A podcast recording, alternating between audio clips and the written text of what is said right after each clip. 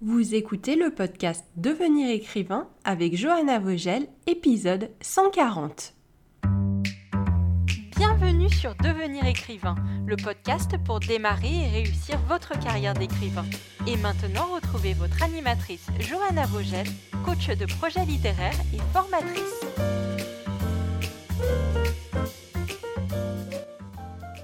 Bonjour, bienvenue dans un nouvel épisode de ton podcast, plus axé psychologie de l'écrivain, comme souvent quand c'est moi qui prends les rênes de devenir écrivain, histoire de donner un petit peu de repos à ma comparse Lucie Castel. Je suis Johanna Vogel, la coach des élèves de l'ICAR, et j'aimerais parler d'une facette du syndrome de l'imposteur avec toi. Donc une petite note avant de me lancer. Je m'excuse pour ma voix qui risque de dérailler un peu et pas être trop sexy, mais je suis sur la fin d'une laryngite et j'ai encore euh, la gorge un petit peu irritée. Mais ça n'allait pas m'arrêter de te proposer quelques pistes de réflexion autour de la question y a-t-il un parcours d'études ou un niveau de culture générale qu'il faut avoir pour être écrivain? Si tu suis le podcast, tu sais que notre école, l'ICAR, elle propose une formation trois fois par an à l'écriture et à la publication de romans. Et on est justement en train de terminer la session de printemps avec nos élèves de la promo Athéna. Tous nos élèves ont toujours un nom de promo et cette fois-ci, c'est la promo Athéna. J'avais nos élèves en atelier virtuel la semaine dernière et euh, j'ai eu plusieurs élèves qui ont exprimé la peur suivante ne pas avoir l'éducation et la culture qu'il faut pour être écrivain. Cette peur, elle s'est exprimée autour de deux choses en particulier. La lecture, le fait de ne pas être un grand lecteur, voire de lire vraiment très peu, et les études, plus particulièrement le fait de ne pas avoir fait d'études littéraires. Alors explorons ensemble ces inquiétudes que partagent beaucoup de jeunes écrivains et tordons une bonne fois pour toutes le coup à l'idée qu'il y a une voie unique pour devenir écrivain ou que tu partirais avec une grosse longueur de retard par rapport à d'autres auteurs si tu n'entrais pas dans un moule précis. On va commencer avec la question des études. Et je précise qu'aucun de mes élèves n'était un lycéen ou une lycéenne qui devait choisir euh, ses études supérieures ou une personne qui se posait la question d'une reprise d'études à la fac. C'était vraiment l'inquiétude et le sentiment de ne pas avoir les bonnes bases pour réussir en tant qu'écrivain ou pour réussir pour écrire un roman. Admettons que tu n'as pas fait d'études littéraires ou que tu ne vas pas en faire. Est-ce que ça va te mettre en difficulté pour devenir écrivain? Est-ce que quand on veut devenir écrivain, faire des études de lettres donne une vraie longueur d'avance?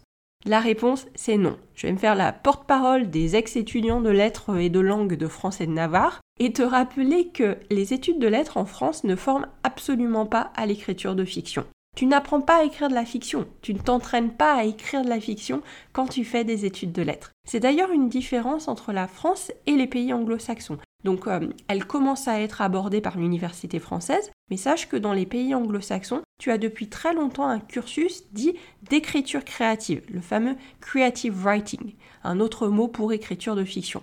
Et dans ce cursus, on t'apprend à faire, euh, à faire des textes, ou en tout cas on te fait écrire des textes, on t'enseigne la narratologie et on te prépare à l'écriture de romans. Mais un diplôme de lettres en France, il va te donner une culture littéraire. On va t'apprendre quelles sont les grandes œuvres, les grands courants, les grands auteurs qui ont marqué le chemin de la littérature, et on va te donner des clés d'analyse de ces œuvres pour que tu puisses les comprendre et repérer ce qui fait leur originalité, ce qui fait le style des auteurs et ce qui les rattache au courant littéraire dont elles sont issues.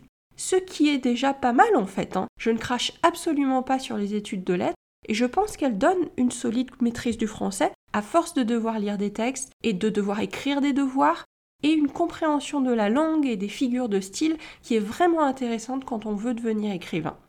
Mais les gens qui se lancent dans des études de lettres, c'est qu'ils aiment la littérature et pas écrire ou pas juste écrire. Tu aimes décortiquer la langue, tu aimes lire et questionner les, textes et les mots. Et, je pense que si tu veux écrire, euh, si tu veux créer une œuvre littéraire avec un fort travail sur la langue, il va falloir à un moment ou à un autre que tu te formes aux subtilités de la langue. Il va falloir que tu connaisses tes figures de style. Il va falloir que tu découvres les œuvres qui ont chamboulé la littérature pour avoir des idées de ce qui est possible. Et pour la plupart d'entre nous, ça ne sera jamais aussi simple de le faire que dans le cadre scolaire. Mais je veux te rassurer en te promettant que pour te lancer dans l'écriture de fiction, tu n'as pas besoin d'avoir fait des études supérieures de lettres. Si tu as bien intégré les bases qu'on t'a déjà enseignées au collège et au lycée, tu pars avec un socle solide pour te mettre à écrire et explorer l'écriture de fiction. Tu n'as pas besoin d'avoir étudié la littérature pour écrire un bon roman. Une petite anecdote que je partage souvent avec nos élèves, c'est comment mes propres études de lettres m'ont carrément bloqué dans mon écriture pendant plusieurs années. Moi, j'ai fait une prépa lettres, j'ai pas continué euh, à la faculté sur des études de lettres à proprement parler, hein, j'ai fait des langues, mais j'ai un souvenir très précis d'avoir 18 ans, d'être en prépa lettres, en cours de littérature, et de me dire que je serais jamais capable d'écrire au niveau des vrais auteurs de littérature.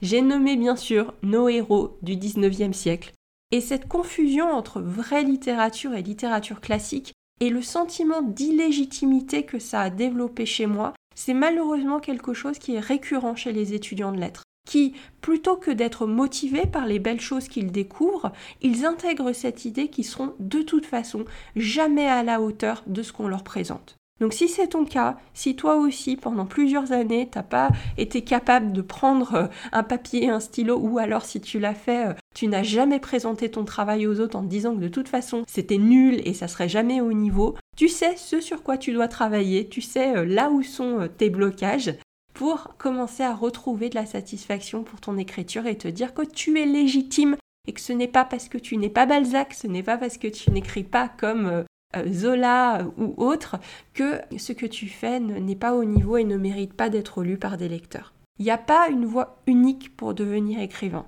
Intéresse-toi au parcours tes auteurs préférés et je pense que tu seras surpris de la diversité de leurs expériences. Tu seras surpris que certains d'entre eux n'ont pas fait d'études supérieures du tout.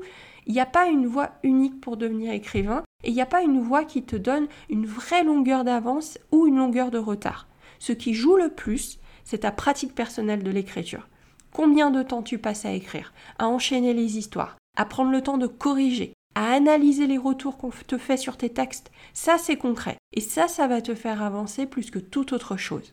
Alors évidemment, je vais prêcher un petit peu pour ma paroisse, et plus que l'analyse littéraire, je vais t'encourager à te former sur l'écriture. Tu suis ce podcast, donc c'est déjà ce que tu fais. Tu acquiers des notions théoriques sur l'écriture.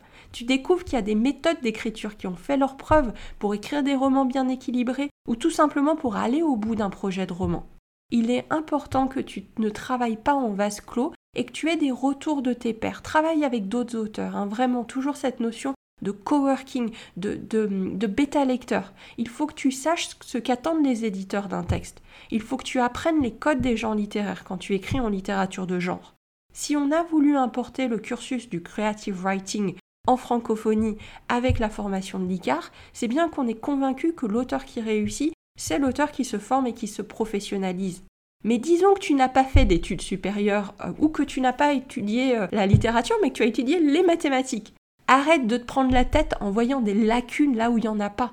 De toute façon, tu les as pas fait, ces études de lettres.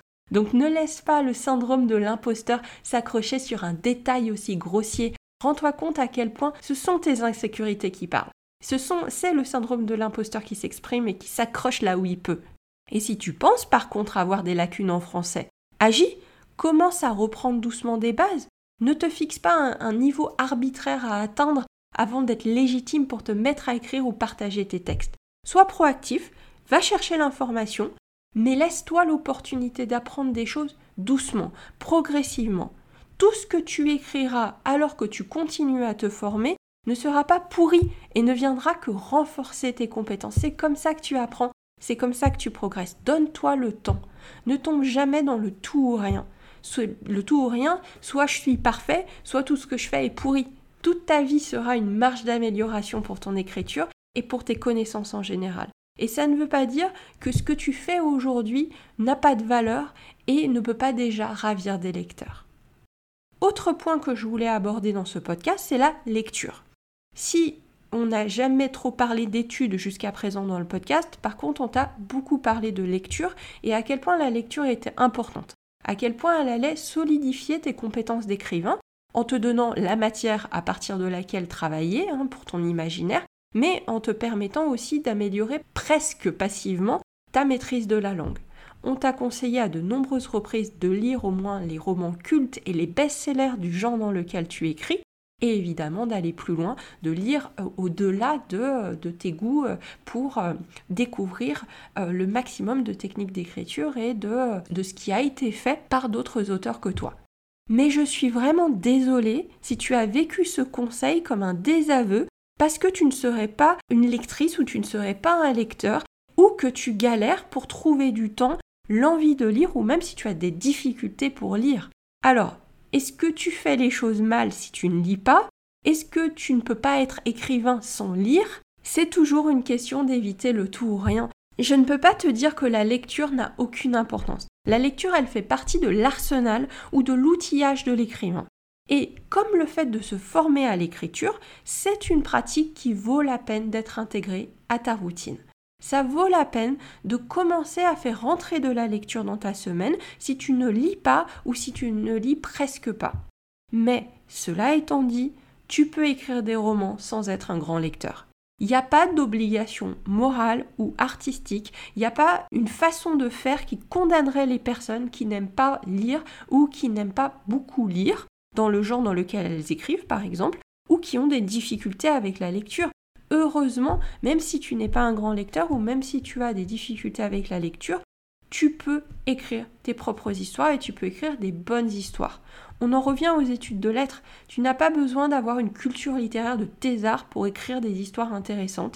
Et tu n'as pas besoin de lire même un livre par mois absolument pour être légitime en tant qu'auteur. Donc rassure-toi, ne prends pas ton manque euh, de goût pour la lecture comme une preuve que tu n'es pas fait pour être écrivain. Par contre, c'est quand même intéressant de te demander pourquoi tu ne prends pas beaucoup de plaisir à lire si c'est le cas. Après tout, tu vas créer des textes que toi tu destines à la lecture. Alors qu'est-ce qui fait que toi tu perds ton intérêt quand tu lis un livre par exemple? Si tu peux répondre à cette question, tu pourras peut-être ne pas faire ce qui te dérange dans ton propre livre. Toujours ce même conseil de ne pas tomber dans le tout ou rien. Commence petit. Si tu n'as pas besoin de passer de, je lis jamais, ça fait euh, trois ans que je n'ai pas lu un bouquin, à je lis un livre par semaine. Par contre, et si tu prenais un livre et que tu lui donnais sa chance en te disant que tu as le droit de lire quelques pages par jour seulement ou quelques pages tous les deux jours? Redonne, euh, refais cette expérience de lecture. Ne tombe pas dans la fatalité en te disant je n'ai jamais aimé lire et je ne lirai jamais. Donne-toi la permission de ne pas continuer si ça ne t'intéresse pas non plus. Les histoires de fiction, elles ne sont pas sacrées. Tu as le droit de laisser tomber dès que tu le souhaites. Tu as le droit de lâcher un livre. Mais lis comme un auteur. Quand tu reposes ce livre, quand tu le laisses tomber, demande-toi pourquoi tu n'as pas accroché. Force-toi à comprendre si c'est les persos qui n'étaient pas intéressants, si c'est les thématiques qui ne te plaisaient pas, si c'est le style de l'auteur. Bref, utilise tes lectures pour affiner tes propres goûts et ton propre travail d'écriture. Vois la lecture du côté auteur. Et je pense que ça, ça peut faire une différence entre le fait que jusqu'à présent tu n'aimais pas lire ou tu ne voulais pas consacrer beaucoup de temps à la lecture et le fait de justement doucement petit à petit, remettre un petit peu de lecture dans ton quotidien d'auteur. Voilà, voilà la lecture du côté auteur. Voilà, c'était vraiment les, les, deux thèmes que je voulais aborder avec toi euh, aujourd'hui dans cet épisode. J'espère que ces quelques rappels, ils t'auront rassuré et que tu n'utiliseras plus ton parcours personnel contre toi, mais comme une force, comme quelque chose qui vient abreuver ton imaginaire et rendre ton écriture d'autant plus unique. Il n'y a pas un parcours unique pour être auteur, mais je te rassure, tu as vraiment beaucoup de choses à apporter avec qui tu es, avec ce que tu fais et avec ce que tu vas faire de manière proactive pour te former et pour améliorer ton écriture. N'hésite pas à aller faire un tour sur licar.fr, L-I-C-A-R-E-S.fr, pour t'inscrire à notre newsletter et recevoir la missive hebdomadaire de conseils et d'anecdotes de Lucie, j'ai nommé la newsletter. Et évidemment, n'hésite pas à aller sur la page programme de notre site pour découvrir un petit peu ce qu'il en est de notre formation Devenir écrivain et pour t'inscrire pour avoir toutes les informations en avant-première sur la prochaine session de formation qui aura lieu en octobre. Je te souhaite une très bonne semaine et je te dis à très vite si tu veux apprendre à écrire un roman de qualité professionnelle et séduire les éditeurs, si tu veux qu'une équipe complète de professionnels t'accompagne dans ce projet, tu dois rejoindre Devenir écrivain, projet best-seller. C'est la formation la plus complète et individualisée pour t'aider à concrétiser ton rêve d'écriture. Inscris-toi sur licar.fr slash formation, l i c a r e s.fr slash formation pour avoir toutes les informations. De nos anciens stagiaires réalisent actuellement leur rôle d'être écrivain professionnel, alors toi aussi rejoins-les sur licar